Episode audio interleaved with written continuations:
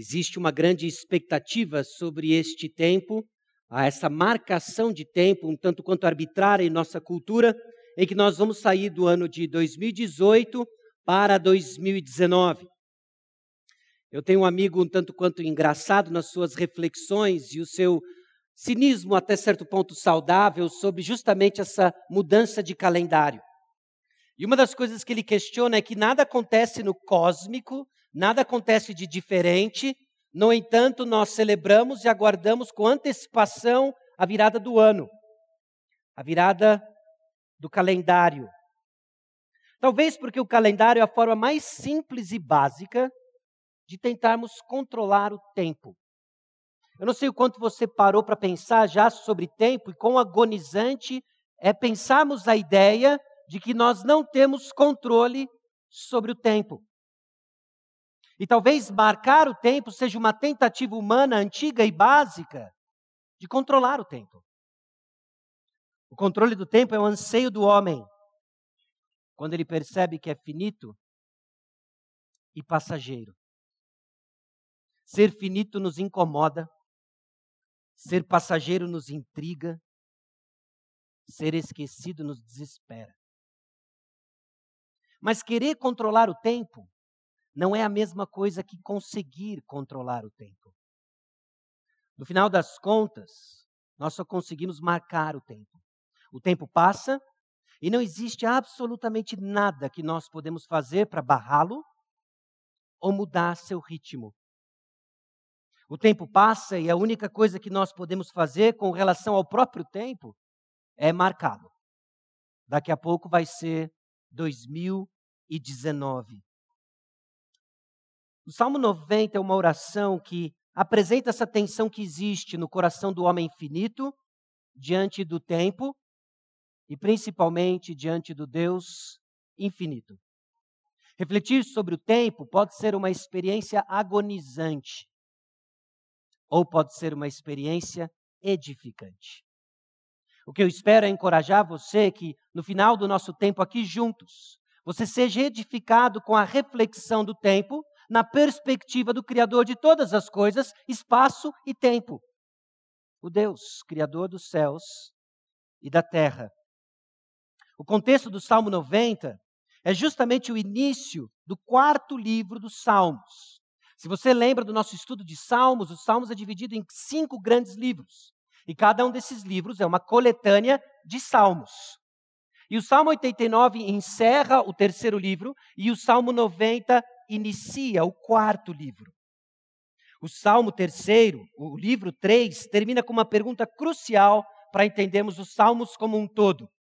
E a pergunta é a seguinte, no Salmo 89, versículo 49: que é feito, Senhor, das tuas benignidades de outrora, juradas a Davi por tua fidelidade?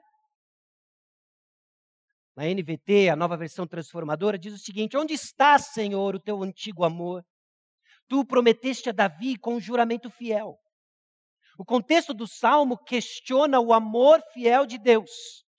Questiona o amor fiel de Deus diante da realidade da ausência da promessa de Deus. Não existe um rei reinando da linhagem de Davi. Onde está o seu amor?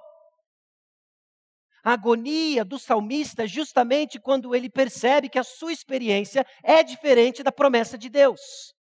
Refletir sobre o tempo nos leva a uma agonia semelhante, porque nós nos vemos distantes das promessas de Deus. Nós nos foi prometido uma vida eterna, e o que o tempo nos lembra é que a vida está passando. O nosso corpo sente o efeito do tempo.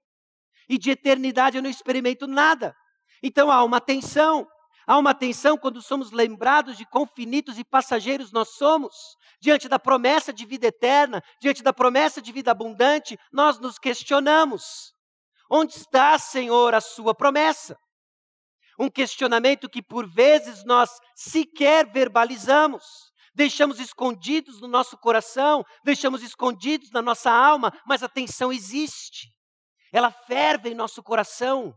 E o que o salmo nos traz é uma experiência genuína e autêntica no nosso relacionamento com o Senhor, de podermos colocar nossas perguntas, nossas dúvidas mais difíceis e crer que o Senhor que criou o tempo e o espaço tem uma resposta, porque Ele entrou no tempo e no espaço para salvar finitos como eu e você. Será que o conflito entre fé e experiência em nossas vidas aponta para uma falha do amor de Deus? Porque, meus irmãos, meus amigos, quando nós usamos nossa experiência para interpretar a Deus, nós esfriamos nossa fé. O que o salmista nos convida é usarmos verdades sólidas da palavra de Deus para interpretarmos nossas circunstâncias. Dentro de uma perspectiva de tempo que está nas mãos daquele que está acima do tempo. Quando nossa experiência é diferente, que nossa fé gera esse conflito, minha fé diz que Deus é amor, mas tudo que eu experimento é ódio, decepções. E agora? Talvez Deus não seja amor. Minha fé diz que a igreja é um local de amor, mas tudo que experimento em meus relacionamentos é truncado ou vazio de significado. E agora? O livro dos Salmos entra agora num momento no início do Salmo 90, justamente para refletir sobre isso. Como que nós vivemos com a aparente falha do Senhor em cumprir suas promessas em nossas vidas. E aqui ênfase na aparente. Porque a partir do momento em que nós refletimos sobre tempo e entendemos que o Deus infinito, que invade nossa história, determina nossa história, nos lembra que é apenas aparente. Deus não falha, Deus não tarda. Nós somos pó e passageiros.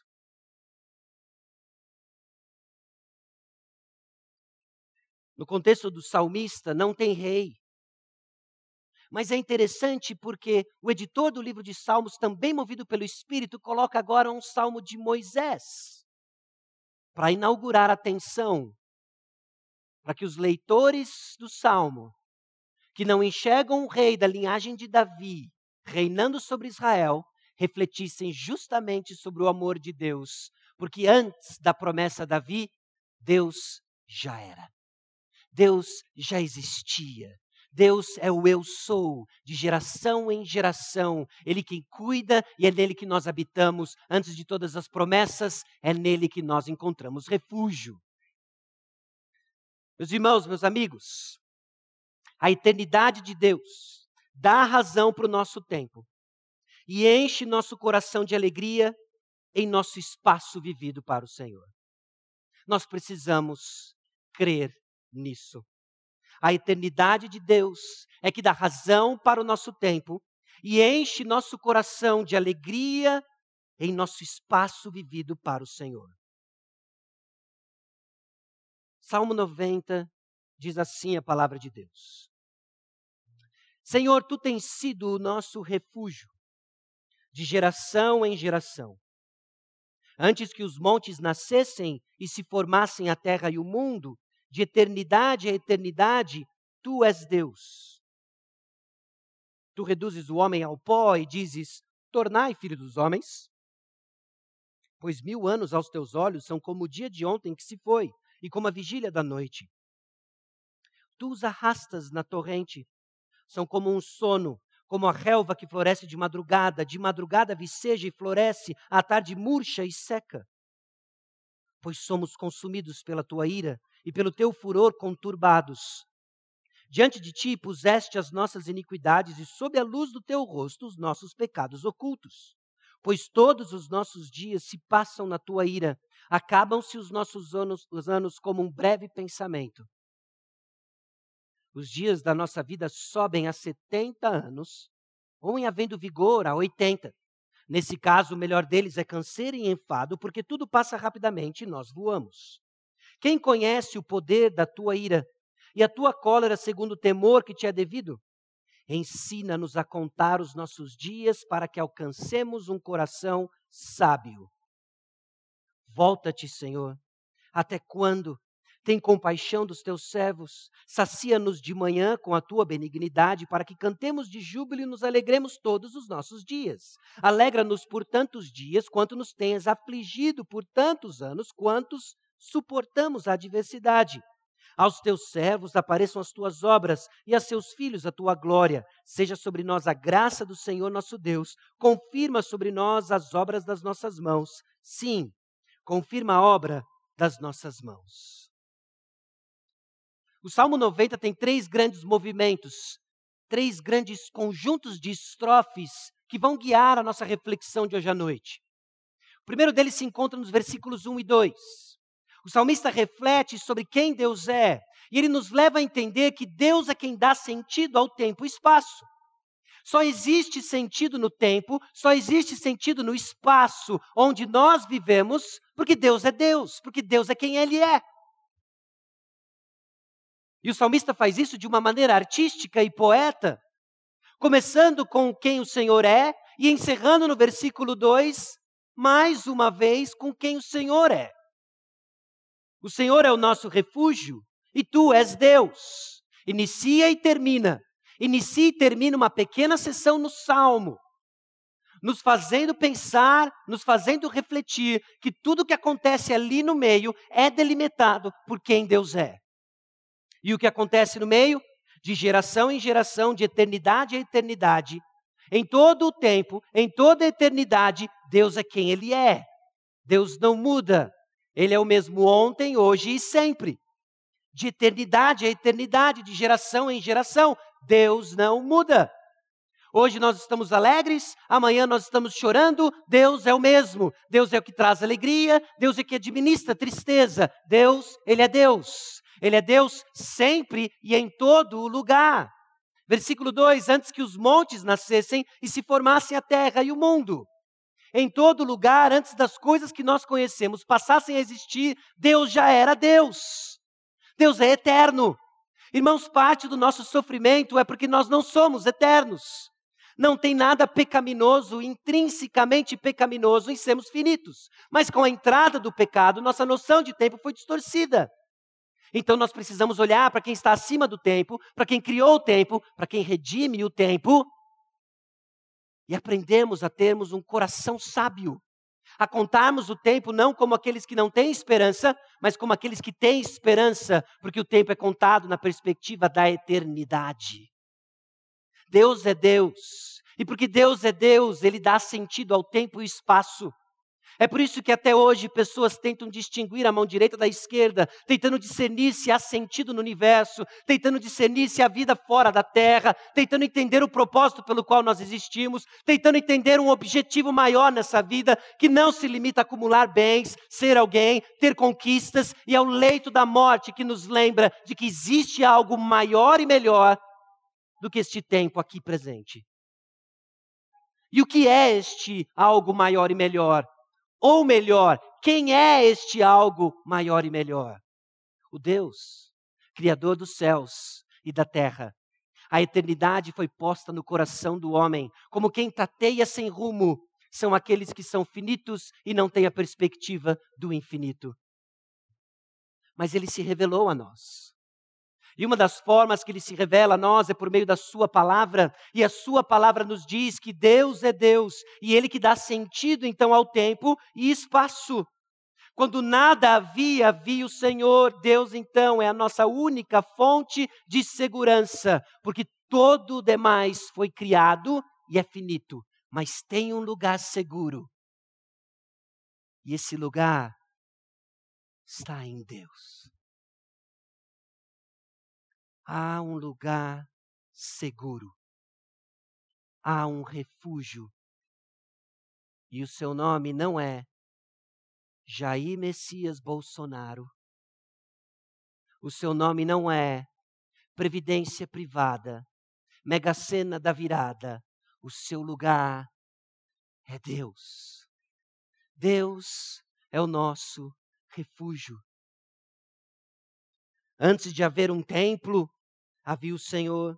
Antes de haver um mundo, havia o Senhor. E o nosso coração que anseia por segurança, anseia por ter controle sobre tempo, anseia por ter controle sobre o espaço, precisa reconhecer que o único lugar seguro é o Senhor. Deus é Deus. E é Ele quem dá sentido ao tempo e ao espaço. Não à toa que o apóstolo Paulo, em Atos capítulo 17, versículo 28, diz: Pois nele vivemos, nos movemos e existimos. Deus é o nosso ambiente. Note, o ambiente não é Deus, Deus é o nosso ambiente. Nós existimos, nós vivemos, nós nos movemos por causa de quem Deus é, nós fazemos tudo isso em Deus. O segundo movimento do salmista, nos versículos 3 a 11, descreve a nossa triste condição, a condição humana. A condição humana e o caos do tempo e espaço.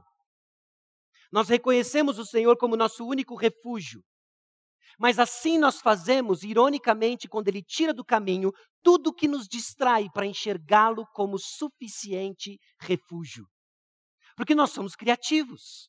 No momentos de aflição, nos momentos de pressão, nós procuramos refúgio. Nós procuramos talvez refúgio no trabalho, numa carreira de sucesso. Se ao menos eu tiver uma carreira, se ao menos eu tiver um trabalho de sucesso ou algum tipo de segurança financeira, aí sim eu estarei seguro. Deus amorosamente tira isso do caminho para que a gente enxergue que Ele é o único refúgio. Aquilo que nós vemos então como maldição é disciplina amorosa do Senhor para que enxerguemos de fato quem é o refúgio. Quem é o refúgio? Deus é o refúgio.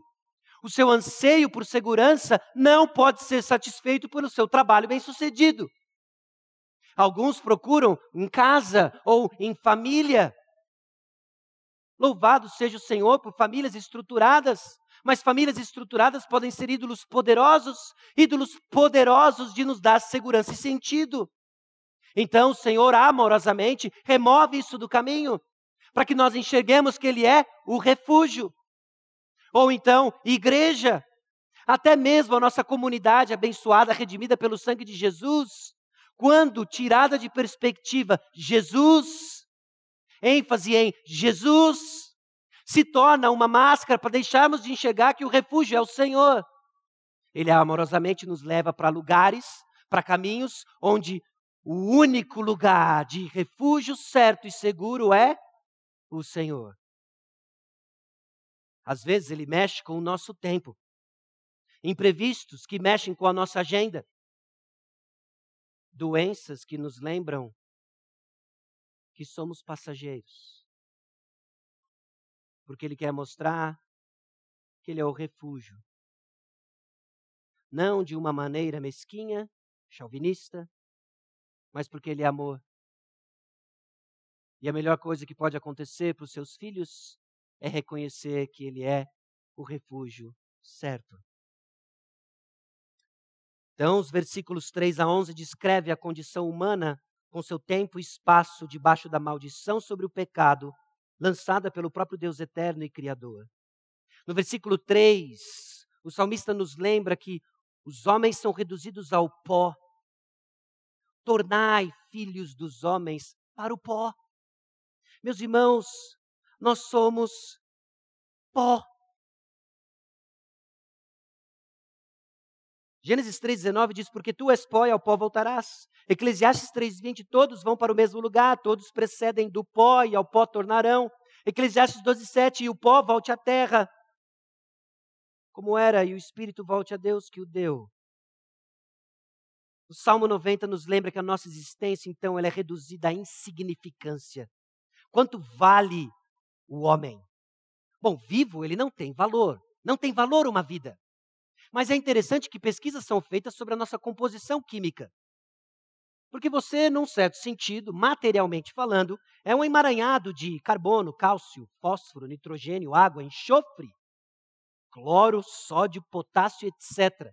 Se tudo isso empilhado em potes, você vale um pouco menos de 150 reais.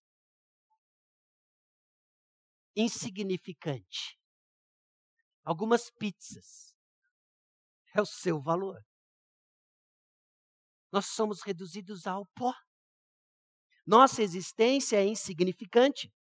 Então o tempo reduz o homem a nada, porque com o tempo, eu garanto para você, não importa o quanto de salada você coma, o quanto de exercício você faça, é garantido que há 150 anos, daqui de hoje, daqui 150 anos, nenhum de nós inclusive os do berçário maternal, estar aqui vivo para contar a história.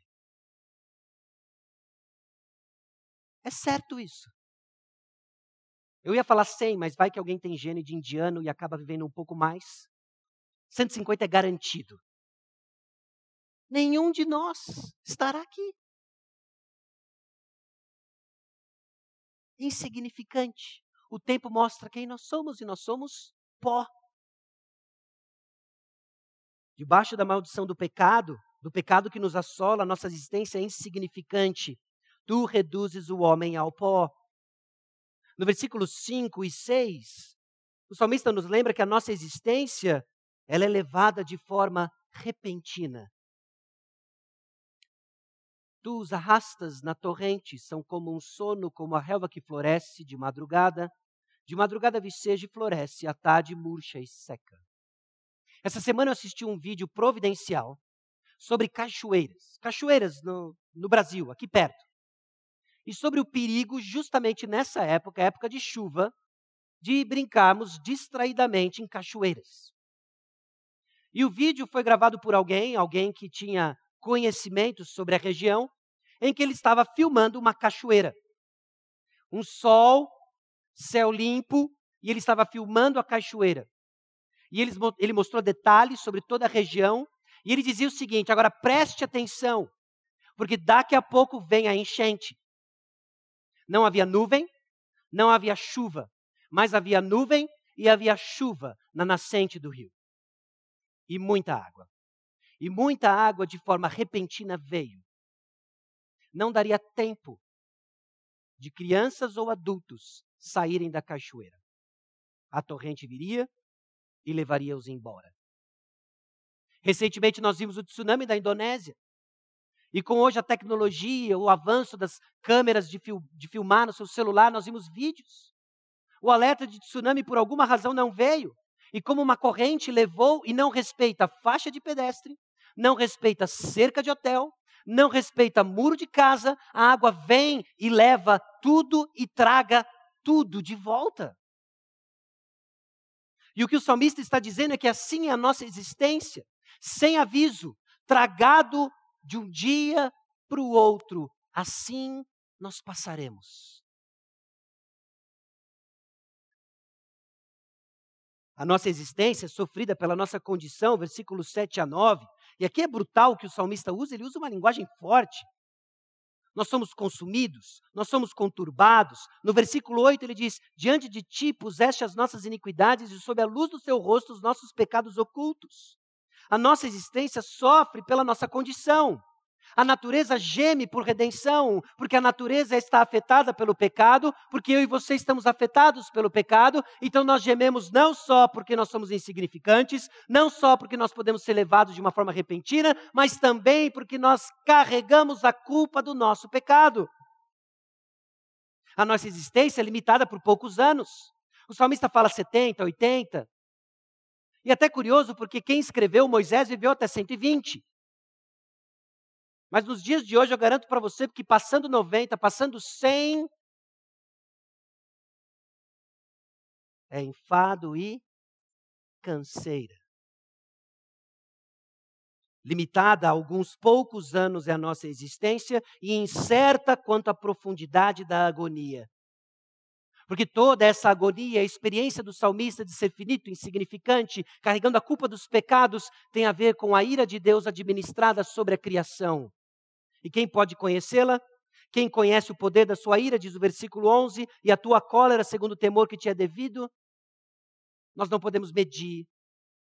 Mas quando nós compreendemos e vemos a agonia do mundo, e a administração da ira e o juízo de Deus hoje já acontecendo no globo terrestre, nós também vemos a misericórdia de Deus. Porque a pergunta é, quando nós entendemos a nossa culpabilidade, como que ainda existe gente respirando neste planeta Terra? Porque Deus, ele é justo, Deus é irado contra o pecado, mas Deus é gracioso e misericordioso, e ele está salvando os seus. A razão pela qual nós ainda não fomos destruídos por um grande tsunami aqui em São José dos Campos, numa onda que eh, passaria a serra, é porque você precisa ouvir o Evangelho. Essa é a razão. A razão pela qual nós ainda não fomos destruídos e pela qual você ainda respira e não está dentro de um caixão de madeira, alguns palmos debaixo da terra, é porque você precisa ouvir o Evangelho? Será que essa vida então é só dor e problema? Porque o Salmo 90 é bastante obscuro até o versículo 11. Refletindo sobre o tempo, foi o que nós vimos e falamos no início do nosso tempo aqui, pode ser uma experiência extremamente agonizante. O tempo vai passar, não tem o que fazer, nós somos pó, podemos não estar aqui amanhã, podemos não virar para 2019. Ó vida, ó céus. Mas aí vem o salmista. Vem o salmista iluminado não apenas por uma perspectiva finita, mas iluminado pela perspectiva do infinito. E então ele ora. Ele ora, ensina-me, ensina-nos a contar os nossos dias, para que alcancemos um coração sábio. O conhecimento de Deus reordena então nossa percepção de tempo e espaço. Esse caos encontra resposta na ordem divina. E aí entra a compaixão divina, vista na transformação do nosso coração. Deus é compassivo e a mostra que ele transforma corações. É o pedido do salmista pedindo um coração sábio. Na NVT, na nova versão transformadora, diz o seguinte: ajuda-nos a entender como a vida é breve, para que vivamos com sabedoria. Agora, o que é um coração sábio? Um coração sábio não é apenas aquele que detém informação. Um coração sábio anda de mãos dadas com retidão. E o que a própria palavra de Deus nos diz é que um coração sábio, ele é alcançado por meio de transformação. O pedido do salmista não é meramente por informação, o pedido do salmista é por transformação. A compaixão divina é vista na transformação do nosso coração. Quando somos agonizados ao refletirmos sobre o tempo, sobre como somos finitos, como, como carregamos a culpa do pecado, o que o salmista vem e nos traz uma oração de transformação: Senhor, nos dê um coração sábio. Um coração que tem acesso ao infinito. Um coração que tem acesso ao Criador dos céus e da terra. Essa é a oração do salmista. Nos dê um coração sábio. Um coração sábio é um coração então transformado. Antes tolo por causa do tempo e do espaço, agora capaz de discernir tempo e espaço. Nós estamos aqui de passagem.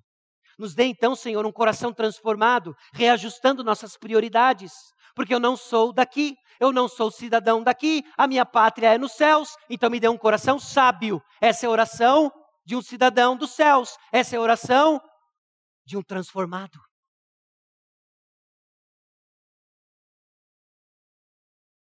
Não se trata então de um coração que tem alguma habilidade especial, é a sabedoria de um coração regenerado. E a pergunta então é a seguinte: quem pode pôr ordem num coração? Quem pode transformar corações? Versículo 13: Volta-te, Senhor. Volta-te, Senhor. E o salmista usa algo que para nossa tradução aqui se perdeu, mas eu quero ajudar você a enxergar isso. Ele usa o mesmo verbo que ele usa no versículo 3 torna filhos dos homens ao pó, volta filhos dos homens ao pó, aquilo que o pecado trouxe, aquilo que a maldição do pecado trouxe, morte e separação de Deus, e nos lembrou que nós somos pó, agora o salmista clama a graça de Deus, capaz de reverter aquilo que o pecado deturpou. Volta, Senhor! O poder do pecado que nos fez lembrar que somos pó, encontra sua reversão no trabalho do Senhor e na sua graça, manifesto de forma última na cruz do Calvário. O pecado nos lembra que somos pó, e a graça de Deus nos lembra que Ele nos redime, Ele nos salva. Volta então, Senhor. Transforma o meu coração, escuta a minha oração. Só o Senhor pode reverter o caos do nosso coração. Quando a experiência sobre reflexão do tempo se torna agonizante, eu sou finito, eu sou passageiro, eu vou morrer, ó vida, ó céus. Lembremos daquele que tem poder de reverter, inclusive, a morte. Porque Ele é que pode reverter o caos do nosso coração, Ele que é capaz de consolar toda e qualquer adversidade. É essa graça que nos enche de júbilo pela manhã, versículo 14, sacia-nos de manhã com a tua benignidade, para que cantemos de júbilo e nos alegremos todos os nossos dias. É essa graça que nos enche em todo o tempo, é essa graça que nos enche em todas as circunstâncias. Note o versículo 15: alegra-nos por tantos dias quantos nos tens afligido, por tantos anos quantos suportamos a adversidade. Ele é capaz de consolar, meus irmãos, toda e qualquer adversidade. E nós somos chamados a orar por consolo na mesma extensão que somos aflitos. Já parou para pensar que algumas provas são simplesmente mais duras que outras? Você já parou para pensar que alguns problemas são mais significativos do que outros?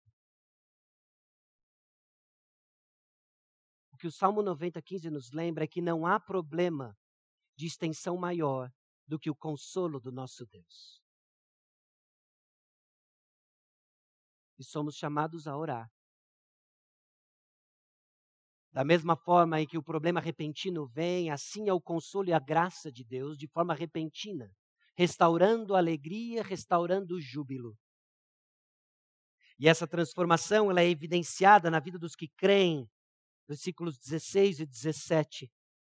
Aos teus servos apareçam as tuas obras e a seus filhos a tua glória. Seja sobre nós a graça do Senhor nosso Deus. Confirma sobre nós as obras das nossas mãos. Sim, confirma a obra das nossas mãos. Ser cristão, pôr a sua fé em Jesus Cristo, abraçar a realidade de que ainda finito nós cremos naquele que é infinito, naquele que é eterno, não é simplesmente jogar todo e qualquer consolo para o amanhã. Não há dúvidas, não há dúvidas de que a nossa esperança não se limita apenas a essa vida. Somos os mais infelizes de todos os homens, se assim fosse, diz o apóstolo Paulo. Mas também é verdade. Aquilo que Jesus disse em Lucas 18: em verdade vos digo que ninguém há que tenha deixado casa ou mulher, ou irmãos ou pais, ou filhos por causa do reino de Deus, que não receba no presente muitas vezes mais e no mundo por vir a vida eterna. Não há dúvidas de um consolo eterno que começa agora. Ainda que aflitos, ainda que chorando, na mesma extensão da aflição, na mesma extensão do choro, vem consolo e vem júbilo, porque esse é o nosso Deus, um Deus de graça. Contar o tempo não precisa, não precisa ser uma experiência agonizante. Contar o tempo e ver os efeitos do tempo sobre nossa saúde e nosso corpo não precisa ser uma experiência agonizante. A luz da eternidade, ela pode ser revigorante. Até aqui o Senhor nos ajudou.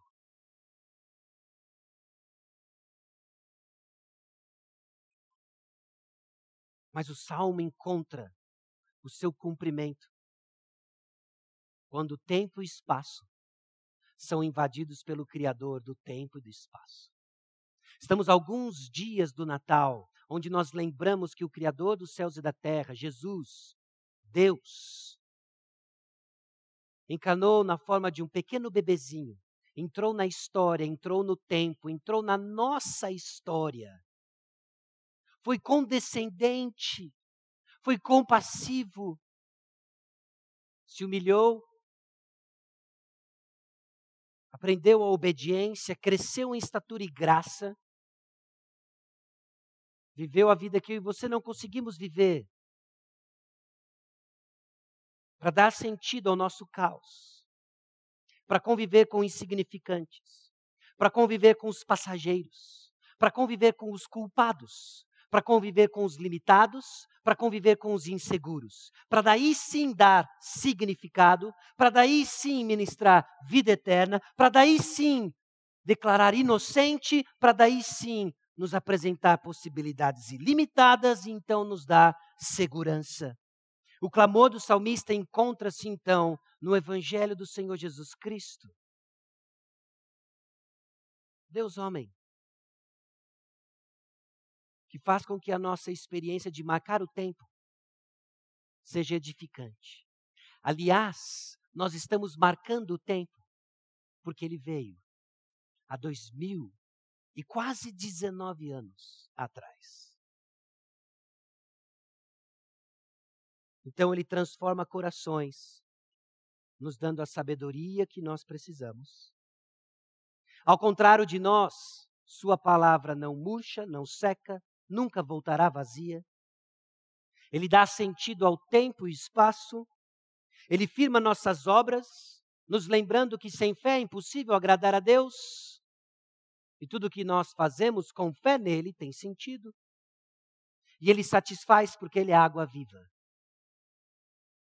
Irmãos, contar o tempo com aqueles que creem no Deus infinito é uma experiência edificante. Porque nos sinaliza a proximidade de estarmos com Ele em júbilo eterno. Meus amigos que não creem ainda no Deus eterno, Criador dos céus e da terra, hoje é dia de salvação. Hoje nós estamos ouvindo o Evangelho.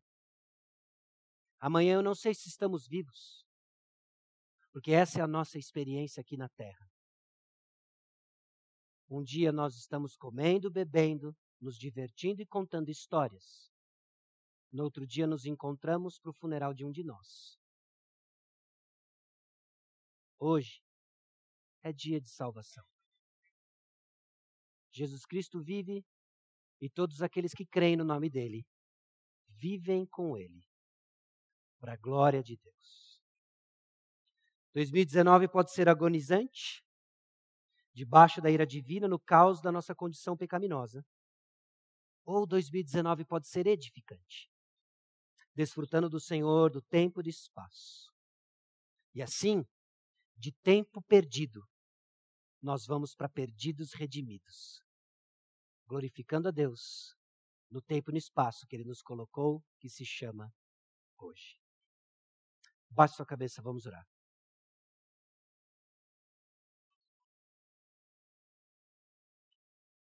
Senhor, nós chegamos diante do Senhor reconhecendo como somos finitos, frágeis e passageiros.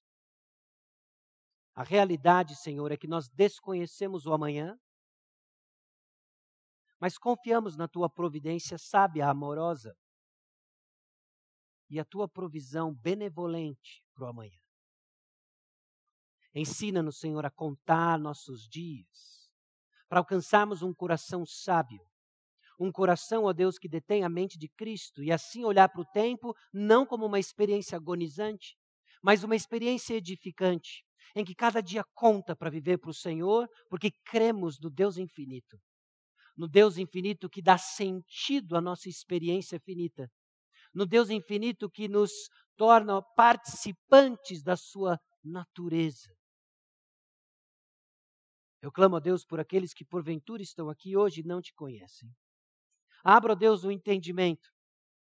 E que a agonia e a insegurança que traz simplesmente pela experiência de sermos finitos encontre descanso na pessoa do Senhor Jesus Cristo, Deus homem, homem infinito, que habitou entre nós e nos dá esperança. Te louvamos, ó Deus, pela oportunidade de juntos celebrarmos, ó Deus, com gratidão, o ano de 2018 e recebemos a dádiva de 2019. Conduz, ó Deus, nossa igreja.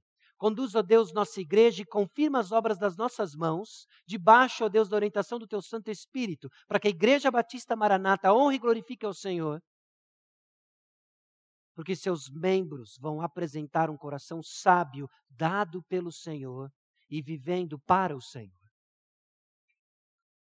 É no nome precioso de Jesus que nós oramos. Amém.